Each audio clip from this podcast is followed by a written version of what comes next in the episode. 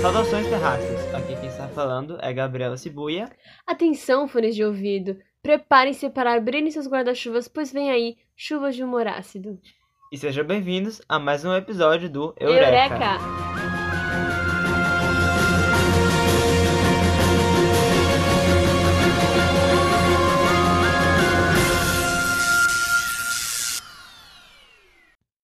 Bom, e quem reclamou do nosso sumiço, quem se questionou no caso do nosso sumiço durante umas duas semanas, foi porque eu e Jaque, eu particularmente, eu tava passando por algumas é, peculiaridades escolares e a gente também teve algum problema de didática na construção do podcast. Os episódios. Isso, só que a gente já consertou e talvez, eu acho, eu espero que tudo volte a funcionar normalmente. Um episódio a cada... Isso, um episódio a cada semana ou cada... Duas semanas. Exatamente.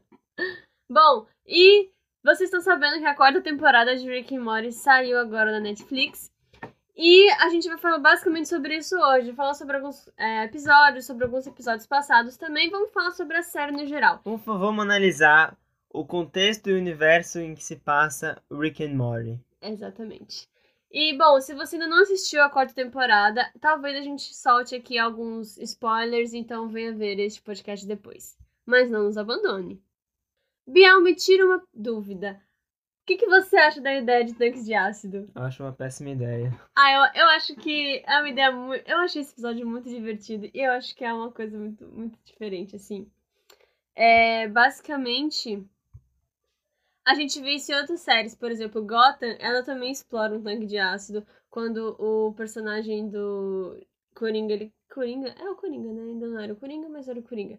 Cai dentro do balde. Do balde, não. do tanque. Que droga. Tanques de ácido, eu acho que é dentro Peraí, dessa... deixa eu só terminar. Tá e eu acho que é uma ligação que eles fazem muito mal com o Bruce na série. Tipo, ah, legal, eles tentarem resgatar essa origem do Coringa com um tanque de ácido, com sei lá o que, Chemicals.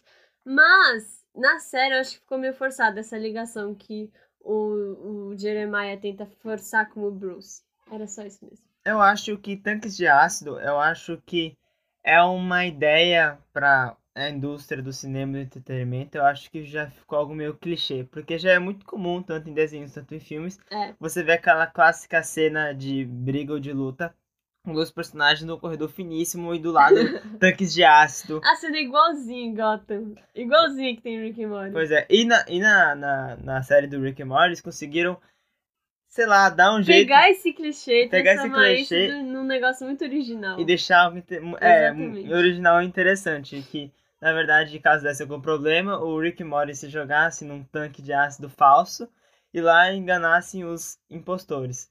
Aqueles caras que faziam papel de gangster ali.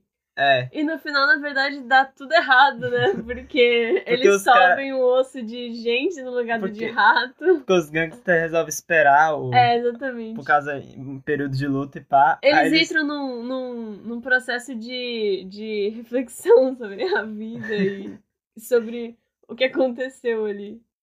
Inclusive, pela essa ideia inusitada do Rick do tanque de ácido falso, o Mori reclama dizendo que é uma ideia de Girino. E é, Jirico ou Girino? Jirico. E acaba desafiando o potencial do Rick, Ideia de Jirina. é, desafiando ele a construir um tipo um save point de videogame, só que na vida real. É, aí o Rick ele acaba construindo e só que ele consegue de uma maneira para enganar o Mori. Tudo isso fazia parte de um grande plano para o Mori ter que usar o tanque de novo e o Rick e o Rick mostrar que ele não tinha perdido o taco. E a- ainda era o Rick E o. Mori aceitar que a ideia do tanque de ácido é uma ideia razoavelmente boa. É, quando ele beija a escadinha lá do tanque. E esse negócio de save point, ele funcionava mais ou menos tipo assim, o Mori ele acionava tipo o checkpoint, ele fazia alguma parada que, que ele quisesse, e que se caso desse errado, ele podia voltar no tempo para aquele checkpoint para refazer o esquema. Só que o Mori ele começa a repetir, é, ele começa a se viciar nesse negócio de salvar para depois fazer uma merda. Ele acaba fazendo diversos crimes e muitas loucuras que seriam eticamente errados. É, e aí a partir disso, no final, tem todo um plano de, de, de o, o Mori juntar as reali do Rick juntar as realidades e aí o Mori ser julgado por isso. Eu não sei se vocês perceberam, mas tem um momento naquela realidade em que eles estão com a polícia e tudo, que aquela namorada do Mori aparece, então, tipo, meio que ele, ela se lembrava e tal, achei meio pesado. É. Todas as maldades que o Mori fez, ele realmente fez, só que estão em outras realidades aí. Meio que o Rick conectou tudo. Aí apareceu muita gente. Até né, se você ouvir na dublagem, ele, o Rick cita até a galera do, do ministro da STF. É, os ministros. E, e é interessante também quando o Mori se mata, né? Entre aspas, né? A, começa uma discussão ali se o que as pessoas estavam fazendo ali era certo, se elas não estavam. É, se elas não tinham uma certa parcela de culpa pelo Mori ter se matado. E isso me lembrou algumas coisas que aconteceram não, não, não. É, recentemente. Que isso é até um pouco contraditório, né? Que já que as pessoas querem a morte da pessoa, mas quando ela morre, as pessoas meio que. Opa, pera lá. Exatamente. Errado, tá e aí, eu lembrei daquele caso do cara que, que se suicidou depois de ter sido cancelado no Twitter. É, ele foi. Eu acho que foi. Ele, tinha, ele já tinha problemas, alguns problemas mentais, como depressão. Só que aí, aí um dia ele resolveu pedir a sua namorada em casamento pelo Twitter. Aí a galera não gostou nada disso, achou muito pouco romântico. Eu não vou dizer que é romântico, realmente é pouco romântico fazer uma coisa dessa, só que ele começou a criticado de maneira tão pesada que ele não aguentou a pressão e acabou cometendo suicídio. É, fica, fica no ar. E a coisa que eu mais fico pensando nesse episódio é tipo assim, enquanto o Mori tava caído lá do avião, no meio daquelas montanhas na neve, mano, onde é que tava o Rick, tá ligado? Ele sabia que o Mori ia conseguir voltar, aí ele chamando esse ele cara tava, ferrando. Ele tava vendo o filme do Afagadores de Bolas. É. E esse, essa questão das outras realidades me lembrou aquele episódio das Janelas do Tempo em que a cada momento em que você fica indeciso, você cria mais janelas. E isso nos abre um leque para discutir um pouco sobre multiverso. Porque, assim, Rick e Morty se passa em um multiverso, né? É, na verdade... Eles brincam com essa ideia É, exatamente. Eles têm essa relação, né? Entre os vários universos e tal. E tem um livro que eu li que eu gosto muito, fica uma indicação para vocês, que se chama Matéria Escura esse livro ele também brinca com essa relação de multiverso e esse livro é incrível. Mas o que eu quero dizer é, é interessante pensar, é, porque assim, no livro a gente tem cada decisão que a gente toma, a gente cria uma nova realidade. E aí, é, no, no, nesse episódio, as coisas também funcionam assim. A, a cada momento que o, o Mori ou a Summer ou o Rick ficam indecisos, eles vão lá e criam um novo, uma nova janela, né? E aí, o mais engraçado desse, desse episódio é que é que quando eles. Se eles não conseguirem voltar a tempo, eles não estão na Terra, eles estão no mundo do limbo. Eles não são nem não são. E o mais legal é que fica flutuando gatos de Schrödinger. E achei, nossa, que referência engraçada. E o mais top disso é que quem vem resolver o pro problema, o problema é a quarta dimensão que a Uma gente, autoridade da quarta dimensão. É, que a gente já veio, já falou aqui em outro episódio. Eles estavam assistindo tudo e ficaram tipo, que merda que vocês fizeram no espaço ou no tempo. Fazendo um gancho com esse problema de quarta dimensão e polícia do tempo, a gente, eu lembrei daquele episódio lá da quarta temporada das serpentes, em que acaba tudo um problema lá, não é? Exatamente. É, Pra quem não entendeu, eu tive que ver esse episódio algumas vezes pra poder entender também. Basicamente, porque é uma viagem muito louca, né? O mais engraçado é que o nome do episódio faz uma, uma, uma referência à série Battlestar Galactica, mas na verdade se parece muito com o Exterminador do Futuro. Depois que o Mori. O que eu, o que eu mais gosto desse episódio é o jazz da serpente. Exatamente. é muito bom. Mas enfim, quando o, o Mori manda para pro planeta das serpentes, aquela serpente é, do espaço, né, que teoricamente tinha morrido, as serpentes percebem que, ela, que elas podem continuar investindo em tecnologia. E aí, em 2026, tem tipo uma Skynet das serpentes desenvolvida e tudo mais. E o Mori salvou elas em 2026. Aí volta uma, pro passado, uma serpente querendo matar o Mori e tal. Só que aí fica toda aquela confusão na Terra com um monte de cobra querendo matar todo mundo. E aí o Mori e o Rick tem que resolver esse problema. E aí eles vão pro mundo das serpentes. Só que aí é, o Rick querendo acabar logo com o negócio, ele chega lá e vê que eles ainda não têm uma máquina do tempo na, no, no ano, né? Que não sei se essa série se passa em 2020 também, sei lá.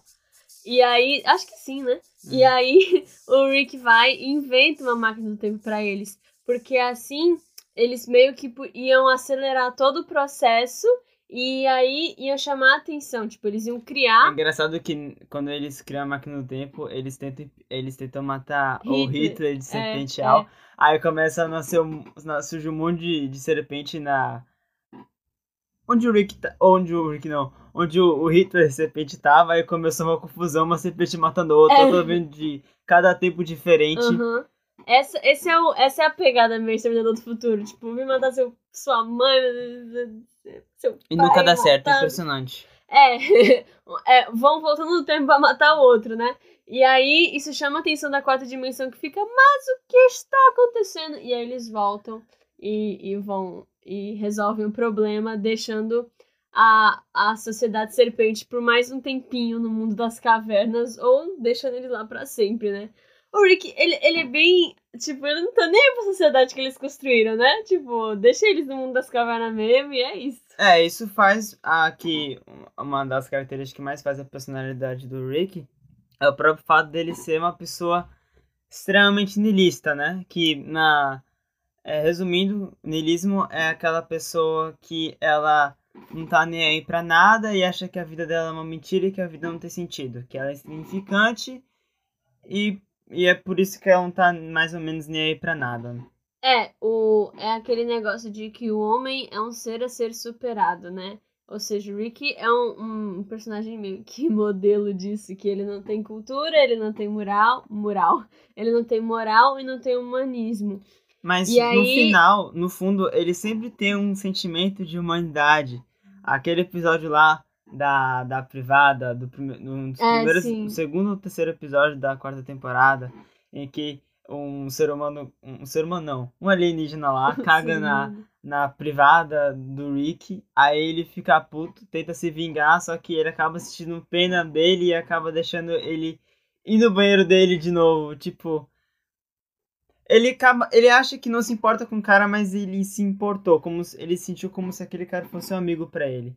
É, exatamente. Mas basicamente é, é, o Rick tem esse pensamento, né, de que a vida é sustentada no nada e o que a gente percebe é que ele usa as aventuras e todas as coisas que ele faz para evitar a depressiva tarefa de pensar nele próprio. O que, e que sempre faz com que a, a temporada termine de uma maneira triste. Por exemplo, esse último episódio em que ele senta, fica sozinho, tipo, tristão, assim pensa de quão merda ele é e o quão merda e é saber que as pessoas sabem que ele é um merda. É, porque ele fez uma, uma, uma... Ele fez uma merda, né? Ele. Misturando as Beths. Ele misturou as Beth e não sabia quem era a clone e quem era a verdadeira. Aí ele foi. Ele apagou a memória dele, só que quando ele foi visualizar, ele mesmo fez a troca para quando ele visse depois ele não conseguisse, conseguisse lembrar quem era a Beth verdadeira e quem era a falsa. Aí tem até aquela piada do Jeff quando. O, Jerry. Do, é, do Jerry. Você fez um chip aí, Beth e Jerry, Jeff. Ah, quando Bem o, o Jeff descobre toda essa parada, ele fala, o pai do ano. É. Nossa, eu adorei esse episódio, mano. Achei muito engraçado. Assim, eu gosto muito de ver, tipo, a não evolução do Jerry. Eu falo não evolução porque. Assim, não, o Jerry tá cada vez G... pior, mano. Exatamente, mas ao mesmo tempo ele fica cada vez melhor pra quem assiste. Mano, velho. Trocadilho dele. Nossa, mano. Bom, mano. Eu acho que. Eu não sei se é porque assim. Eu tava pensando nisso. Se os caras que fazem a série, eles, por exemplo, querem por exemplo, o Jerry pode ter se acostumado com essa, com essa situação dele de, tipo, eu sou isso mesmo e, e tipo, ele não, não tem mais problema com isso em se aceitar como o, merda que ele é, tá ligado? E, ou então, se o, os caras que fazem a série, eles estão deixando é, isso de uma forma mais cômica, porque assim, no início da, da série mesmo, a gente eu ficava com um pouco de pena do, do Jerry. Você não ficava com pena dele? Não. Nenhum momento, No episódio da, do. No episódio em que o, o, o, o, Ah, não, não lembro se era do, do, da Cidadela, mas que tem o Rick Pateta que faz amizade com o Jerry. É, da Cidadela. Nossa, mano, eu achei triste esse episódio quando o. Eu achei, achei bonitinho os dois juntos ali. E tem vários momentos também que o, você olha pro Jerry assim, ah, mano, você, você pega um pouco de pena dele, tipo no episódio da separação em que o vento chama ele de.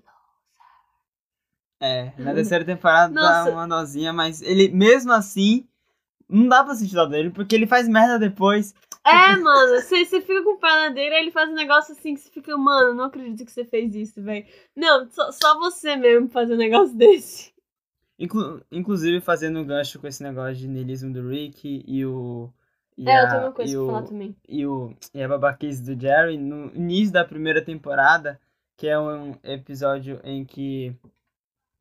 Em que o Maury pede conselhos amorosos do, do, do Jerry pra conseguir é, conquistar a, Jex, a Jessica, que é tipo uma crush do Maury. Aí o, o Jerry foi foi dar umas dicas, aí o chega o Rick fala que é que o que o Jerry aconselharia o Mori a engravidar a A. Jéssica como o próprio Jerry fez com a Beth.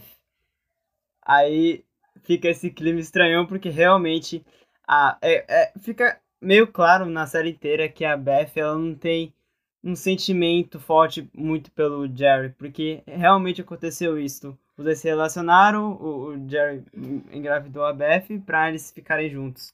No episódio E, do... e esse, esse, todo esse, esse, esse problema faz com que o Maury pense sobre e peça pro Rick construir uma, um tipo uma poção do amor pra, pra Jéssica se, se encantar com ele, meio como estivesse seguindo a, a dica do pai, pra meio que, meio que forçar a, a Jéssica a ficar com o Maury.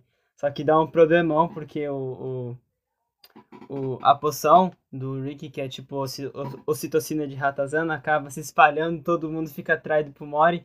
Aí na tentativa de consertar isso, o, ele acaba, o Rick acaba transformando toda a humanidade em um, um monstro. Eu esqueci o nome do monstro agora. É Gus, Gus, É, alguma cova- alguma coisa assim. É. Aí eles, pra resolver esse problema, eles simplesmente esquecem aquela realidade e vão pra uma nova onde esse problema foi relacionado e que logo depois disso Rick Morty morreu. Aí eles substituem aquele Rick Morty. Isso também mostra é, esse, esse, esse, esse esquema de ter ligação de realidades e também o niilismo do Rick. Ele abandonou literalmente uma realidade inteira só porque a pessoa, a população toda do planeta de lá teve um problema genético e ficou todo estranho por uma consequência do Rick, que ele não quis consertar e, resume, e ignorou Tipo tudo assim, isso. foi mais fácil mudar de. É mais fácil mudar de realidade e pegar os caras que morreram aqui, substituir eles e é isso, tá ligado? E, e, e o legal, legal não, e, e o louco é que fica lá a Summer, o, o Jerry, que é um Jerry não tão merda, e, e, E a e a Beth. Beth ficam lá. E pior que no final eles ficam felizes juntos por causa da situação toda. Aham.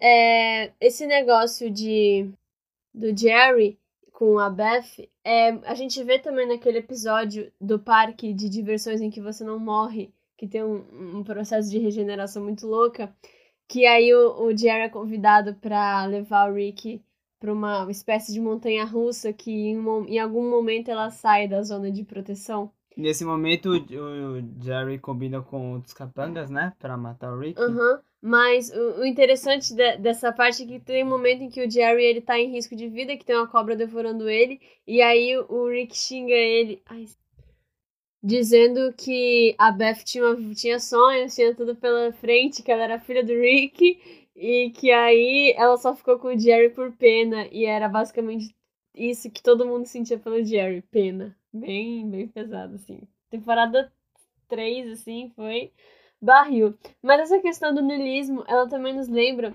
uma, uma um episódio do, do, do, do Expurgo, E esse episódio, ele é uma, uma referência muito grande à, à noite de, uma noite de crime, né? Que a galera ela pode matar e, por um dia, e isso mantém a criminalidade baixa o resto do ano. E o que, que eu queria relacionar é que a questão do assassinato, né? Tipo assim, é, tudo bem, a gente tem o Mori liberando sua raiva reprimida ali. E, e assim, é um, a gente vê aí a, a questão das convenções, como as pessoas são movidas por convenções, não por uma moral direta. Tipo assim, é, por um dia no ano você pode fazer o que você quiser que você não vai ser punido por isso. Então, quer dizer que o seu comportamento ele não é baseado no que você acredita, e sim no que é a questão é, de, de. É uma lei, tá ligado? Então, a partir do momento que essa lei deixa de existir, você deixa de ter um valor moral. É assim, é pra inglês ver. É aquele negócio, né? Sorria ou você está sendo filmado. Que eu, eu não sei se teve algum filósofo que disse isso, provavelmente sim, mas tipo, quando a gente está sendo observado por alguma autoridade ou pela lei, a gente tende a ser honesto. Agora, quando tá ninguém observando, a gente faz o que a gente quiser, basicamente. A gente, A gente infringe. mostra quem a gente é. Isso, a gente. É, sei lá, mano, a depender se a gente for realmente tão livre, a gente pode ser capaz de matar e não sentir nenhum remorso por isso. Exatamente. E, e eu acho que tem um pouco disso. Não sei se é uma. Porque assim, É é, isso, eu acho tem que. várias.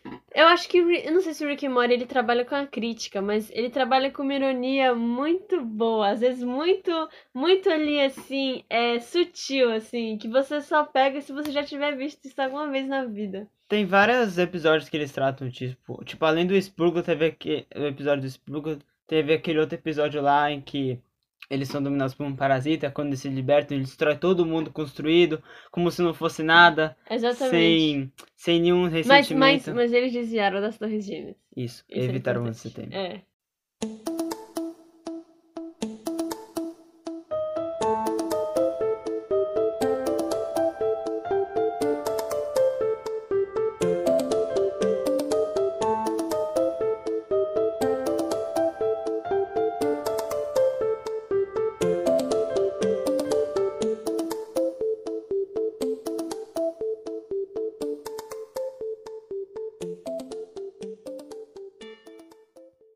Vamos falar agora de algumas ironias que a gente pode perceber na série que deixa tudo muito mais Ah! legal. Que? Eu não sei. Nossa, eu quero tirar isso do podcast agora, mas tudo bem, Tá ligado segue que o baile. sou eu, né? Segue irmão? o baile. Segue o baile, parceiro. Você quer começar? Não, pode Tá, começar. beleza. É, no- na primeira temporada, não sei se vocês se lembram, mas tem uma loja dos produtos do diabo, em que você pega um, alguma coisa que tem um encantamento, só que ela tem um ônus que, tipo assim, você compra isso que te deixa mais bonito, só que ao mesmo tempo você fica cego e não pode ver sua própria beleza. Ônus é o contrário de bônus? Aham. Nossa. Você é a pessoa mais idiota. E aí tem um momento em que a Summer, ela tá ali trabalhando com o diabo e, e ele fica tipo, por que você ainda tá trabalhando comigo depois de você saber que eu amaldiçoo as pessoas? E ela fica assim, ué, não é isso que todas as empresas fazem? Tipo, o fast food, ele nos dá comida, mas ao mesmo tempo ele tá ali nos oferecendo diabetes e pressão alta e, e colesterol alto. E faz você ficar viciado a sempre comparecer cada vez mais esses fast Aham, food. E as grandes marcas de roupa não exploram o trabalho escravo, então assim, o seu trabalho, diabo. Tem Aqui casos, na Terra a gente tem de sobra, querido. tem casos bizarros que é, já teve relato de gente que quando comprou o sapato, quando foi olhar assim, tá escrito na caixa, tipo, help me. É, exatamente. Aí quando vai é bem ver, esse- a sede da- das fábricas desse, desses sapatos vem, tipo, lá de uma região da China. E, tipo, a produção lá na China é.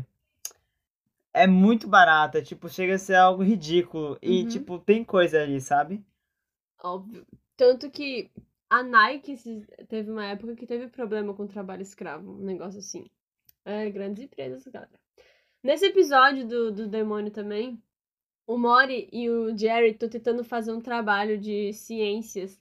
E aí o Jerry começa a dizer que Plutão ainda é um planeta. E aí eles acabam parando em Plutão. E tem uma. Pl- Plutão é habitado nesse episódio. E eu acho legal a relação que eles fazem com a questão ambiental. Porque assim. É, lá em Plutão, eles utilizam plutônio para alimentar o planeta, que ainda é um planeta, não é, tá ligado? Mas enfim, basicamente, vamos, vamos chegar nesse assunto, Plutão. vamos chegar nesse assunto. é, o, os cientistas de Plutão, eles dizem que é, as corporações elas estão minerando tanto plutônio que Plutão está ficando cada vez menor e é por isso que Plutão deixou de ser considerado um planeta pela Terra. Ou seja, a exploração de plutônio está deixando Plutão menor e é por isso que ele não é mais planeta. E aí as empresas é, ficam dizendo que Plutão é um planeta para a galera não perceber que é, essa exploração de plutônio tá matando eles. Se não me engano, e eu o plutônio. Relacionei, eu relacionei muito isso com com a questão ambiental, tipo, o corporativismo tá, das empresas está contando uma história enquanto eles destroem o planeta. É engraçado que eu acho que o elemento do plutônio é um elemento que ele foi criado pelo, pela própria espécie humana, porque eu acho que não se encontra plutônio na natureza. Se não eu não engano, quero é afirmar plutônio. porque vai que eu tô. Não, eu acho que é que ele deriva do urânio, uma coisa assim. Isso, inclusive eu teve um problema que o cara ele acabou se intoxicando por plutônio. Foi uma quantidade muito pequena, né? Só que até o momento, como seria. A gente não sabe se é realmente plutônio, tá? Depois a gente confirma isso. É... Galera, como... desculpa. Como o plutônio é um elemento que o corpo humano não está acostumado, porque quem não sabe, no corpo humano existem todos os elementos químicos, mesmo em quantidades ridiculamente pequenas, é, o plutônio ele só foi sair do organismo daquele cara tipo uns 30 anos depois, porque o organismo não está acostumado com aquele elemento diferente. Bom, eu acabei de olhar aqui e é possível encontrar plutônio no, na natureza em pequenas partes através do decaimento de urânio, mas é muito pouco. Continuando. Não, era só, já, isso, tá era só isso mesmo. Vamos para, a próxima, para o próximo exemplo. Tem um outro episódio também que eu acho muito curioso, que é quando o episódio das memórias do, do, do Mori, né? Em que começa com o Mori segurando o cargo da verdade e o Rick fala, não olhe nos olhos do cargo da verdade, senão você vai saber tudo, toda a verdade sobre o universo. Aí o Mori curioso vai lá e olha nos olhos do cargo do, da verdade. Aí ele acaba sabendo de toda a verdade e depois disso ele acaba tendo. Ele acaba sendo.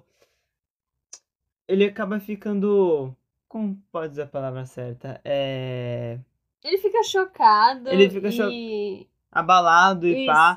E ele fica pensativo, refletido sobre tudo que ele sabe. E a única é, solução. Solução que ele encontraria para isso seria o próprio suicídio. No entanto, ele acaba implorando por Rick apagar as, as memórias que ele sabe, porque a verdade é, é algo é algo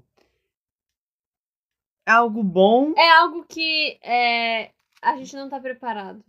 Isso. E que é, ela em excesso pode acabar afetando o indivíduo de forma grave. É, isso me lembrou, tem um poema de, de Drummond que se chama Máquina do Mundo, é um poema muito bem conhecido dele, em que, bom, nesse poema é apresentado para o lírico uma máquina, né, que é o instrumento, que promete oferecer todo o conhecimento do universo, né?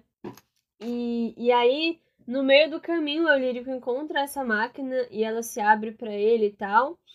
E só que ele, ele nega essa oferta, ele rejeita tudo e ele segue de mãos vazias. Mas aí no poema, o poema é bem pessimista, né? Que aí o, o lírico não tem nenhum interesse na verdade, porque ele já tá tão desencantado com a vida que todo saber infinito já não chama a atenção dele. É, é, é o fim da tarde, é o fim da existência, né? E, e aí é, ele não tem interesse em saber toda a verdade, mas é isso, às vezes a verdade pode ser um fardo, né? É que nem tem uma letra, uma das músicas de Jerusalém que fala: é, é preciso fé cega e pé atrás. É preciso faro fino e tanto faz. Então, assim.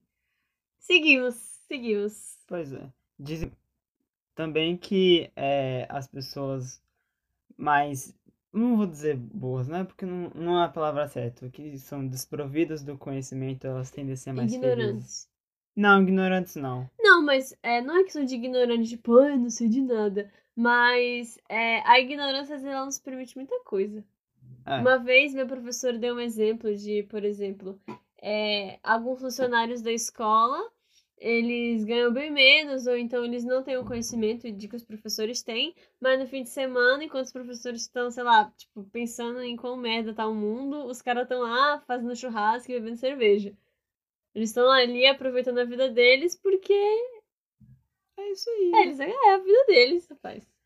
E também nesse meio desse, desse episódio tem uma coisa que eu achei bem pesado, que faz link com esse negócio de fé e estilo de vida e tudo mais, que eles acabam recebendo uma visita de um alienígena que, segundo a, a religião dele, de onde, do planeta onde ele vive, a, as, as pessoas desse planeta que são mortas por um guerreiro, um guerreiro forte e famoso, não sei o que lá, eles têm direito a uma vida tipo um céu, onde eles teriam uma vida de orgasmo eterno.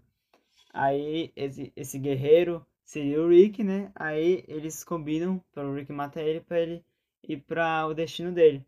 Só que é, nessa transição o Mori começa a conversar com o alienígena e ele começa a duvidar, tipo, nossa, que legal. Ele, ele não duvida, ele, ele... ele questiona. Não, ele não questiona, ele só comenta, tipo, ah, que legal, vocês têm certeza que no, que na, no, no planeta de vocês, vocês vão. Existe um céu de verdade, aí o cara, tipo assim. É uma prova cabal, é, só que. Peraí, na... precisa de prova cabal? Porque a gente trabalha muito com a coisa da incerteza, né? Tipo, a gente tem muito para acreditar numa religião, a gente tem que ter muita fé. Por exemplo, a gente não sabe realmente que, no caso no cristianismo, caso a gente morre, a gente vai ou pro céu ou pro inferno. A gente acredita, os cristãos acreditam. A prova cabal é meio que você que cria.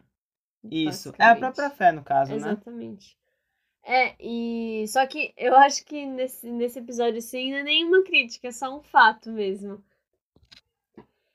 Tanto que eu acho que é como se a gente chegasse pra alguém da Idade Média que tem certeza que tá ali comprando, né, a sua indulgência, seu pedacinho de céu, dizer pra ela assim: É, nossa, que legal que você tem certeza que você vai pro céu, porque a gente não tem no futuro. Aí a pessoa fica, como assim? Precisa de uma prova cabal? E aí ela entra no mesmo delírio. Só que no caso do, do episódio, eles brincam, né? E aí realmente existia isso, e o cara é atropelado por um, um, motorista qualquer que não era guerreiro, e ele vai pro inferno do, do mundo deles e tal. E eu acho que isso, isso é interessante porque é, às vezes a gente percebe no Rick que ele, ele é ateu, mas ele é um ateu graças a Deus, entre aspas, tá ligado? É. Porque é. em vários momentos em que o Rick tá de, de, de fa face a face com a morte, ele pede pra Deus, tipo assim é, tipo, é. ele define o ateu na atualidade. Tipo, é só botar alguma questão de vida ou morte pra qualquer ateu. Que ele, que vai... ele vai pedir ajuda é. pra Deus. E aí, depois que ele sai vivo, ele começa a xingar Deus assim: toma! Tô vivo. Eu, eu vi isso num filme que eu achei isso muito divertido. Eu tava vendo o um filme do diretor Woody Allen. Tanto que ele é o autor dessa parte. Em que ele tá no avião e ele vira pra esposa: é, eu não. Tá. Me, é, segura minha mão porque eu não gosto de turbulência. Eu não acredito em Deus, você sabe? Eu sou ateu, então, assim, essas coisas não, não podem acontecer, tá ligado? Tipo assim, eu não tenho. Eu não tenho como pedir ajuda para ninguém enquanto tá tendo uma turbulência no avião. Bom, e para finalizar o episódio de hoje, é, eu queria fazer algumas perguntinhas da série.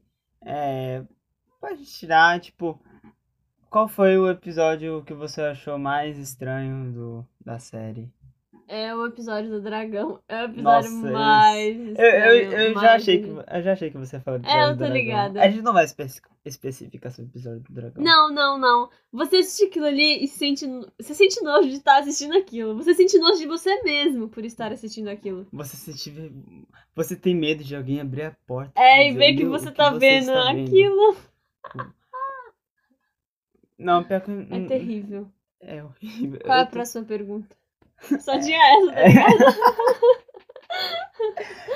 Bom, eu queria falar sobre o que você tá achando sobre o rumo da temporada também. Eu acho que. O rumo? É, porque, ah. tipo, tem muito fã dessa série que fala que não quer uma história é, que segue uma linha. Ele, ele quer. Ele, os, esses fãs querem, tipo, algo tipo South Park ou Simpsons, em que o episódio não tem correlação direta com o outro, que eles são independentes e que cada episódio é uma aventura diferente. Eu acho que a história de Rick e Morty é uma série que deve seguir algo com uma, de uma ordem cronológica, porque é uma série que dá pra você muita coisa e, tipo, é... Se você seguir essa mesma ordem de, de outros desenhos é, adultos, né? Acabam, acabam enjoando porque fica muito repetitivo. Eu não sei, eu, eu gosto do jeito que. Do, do estilo. Eu acho que assim, é o Rick Morty trabalha com uma coisa assim. Os episódios são independentes, mas ao mesmo tempo eles constroem alguma coisa. A cada episódio que passa, você vê uma evolução da relação do Rick e do Mori. Às vezes aparecem alguns episódios do arco principal, como o Evil Mori, ou então o Pessoa Pássaro. É, mas ao mesmo tempo, é, eles têm uma certa independência para não ficar preso numa história que tem que ter uma conclusão no, no enredo ali é, certinho. Acho que é, o negócio é tão doido que ele mesmo se pode se permitir a não. a ser bem livre, assim, de termo de tudo. Isso, e a série do Rick and Morty é uma série bem diferente de qualquer outra, porque, uhum. tipo, eles acabam deixando coisas muito importantes como se fosse algo muito simples, tipo, a morte de um personagem muito importante ou que a gente acharia que seria alguma coisa relevante, uhum. ele acaba morrendo assim, ó. Tipo, o Rick chega lá e mata o cara, é isso aí, é, acabou. Não, e, o, e o interessante é que eu tive tanto que eu tive que voltar. Você falou, olha como essa pessoa morreu. Eu, peraí, ela morreu? tipo, foi tão rápido que a gente que eu nem vi, mano. E tipo, no meio do correr da série, o Rick e o Mori morrem tantas vezes tipo, morre e volta, tá ligado? Que você acaba se acostumando pelo o, o fato de o principal da série, tipo, ir embora e você não se ligar, porque de meio que você sabe que ele vai voltar futuramente. o engraçado é que teve um episódio que o Mario até brinca com isso, que o Rick acaba sofrendo acidente, acidente e acaba morrendo. Aí o Mario fica responsável pra meio trazer que ele trazer ele de volta. Só que o Mario ele começa a enrolar Aí, enquanto isso, o Rick ele fica renascendo em outras, em outras realidades, só que todas são é uma tipo uma realidade onde o nazismo ganhou e todo mundo é fascista. Fascista. É muito bom, é, é muito bom. É muito bom esse episódio. E é isso, gente. Eu acho que se a série. É, acho que os caras estão fazendo um bom trabalho. Por exemplo, não é. Eu sou uma grande fã de Miraculous, assumidamente. E o problema de Miraculous é que a gente tá indo pra quarta temporada. Nada disso. A série... Cala a boca! Ai. É que a gente tá indo pra quarta temporada. E basicamente a série continua a mesma coisa. Ela avança muito pouco na história principal. Tem uns episódios que avançam um pouquinho, mas muita coisa ainda pode ser vista aleatoriamente. E isso enjoa porque quando, por exemplo, é, quando uma série ela fica tentando insistir na mesma história, isso fica enjoativo pros fãs. Tipo, tá enrolando um negócio que podia ter desenrolado há muito tempo, velho. Isso é muito chato em Miraculous, mas eu não acredito que isso esteja acontecendo em Rick e Morty, até porque um, a história tá seguindo o rumo dela e os cada, outros personagens. Cada episódio é insano. É, e os outros personagens estão cuidando da vida deles lá e não tem uma relação direta com a vida do, da família, né? Então, acho que é isso. Vamos... É, eu espero que vocês tenham. É, vamos, vamos esperar por mais episódios. Espero que vocês tenham gostado do episódio de hoje. É, nesse esse nosso papo de Freud de boteco, que nem o Rick fala em algum, do, do, em algum, em algum dos episódios das, das temporadas. E, bom, vamos terminar logo, porque, como o próprio Rick disse, é, vamos fingir que podcast não é chato, né? Então é isso aí, galera. Acabou o podcast aí. É, boa noite. Descobriram a gente, tchau. e boa noite, a gente não sabe se é bom dia, boa tarde. Não, mas é noite. que eu peguei a frase do William Bonner quando. boa noite. Você tem que falar assim, ó. Boa noite.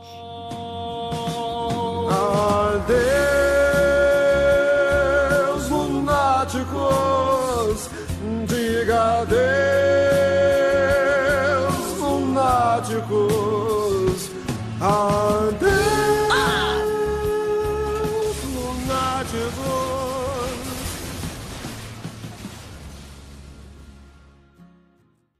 Cala a boca com essa merda de lunáticos!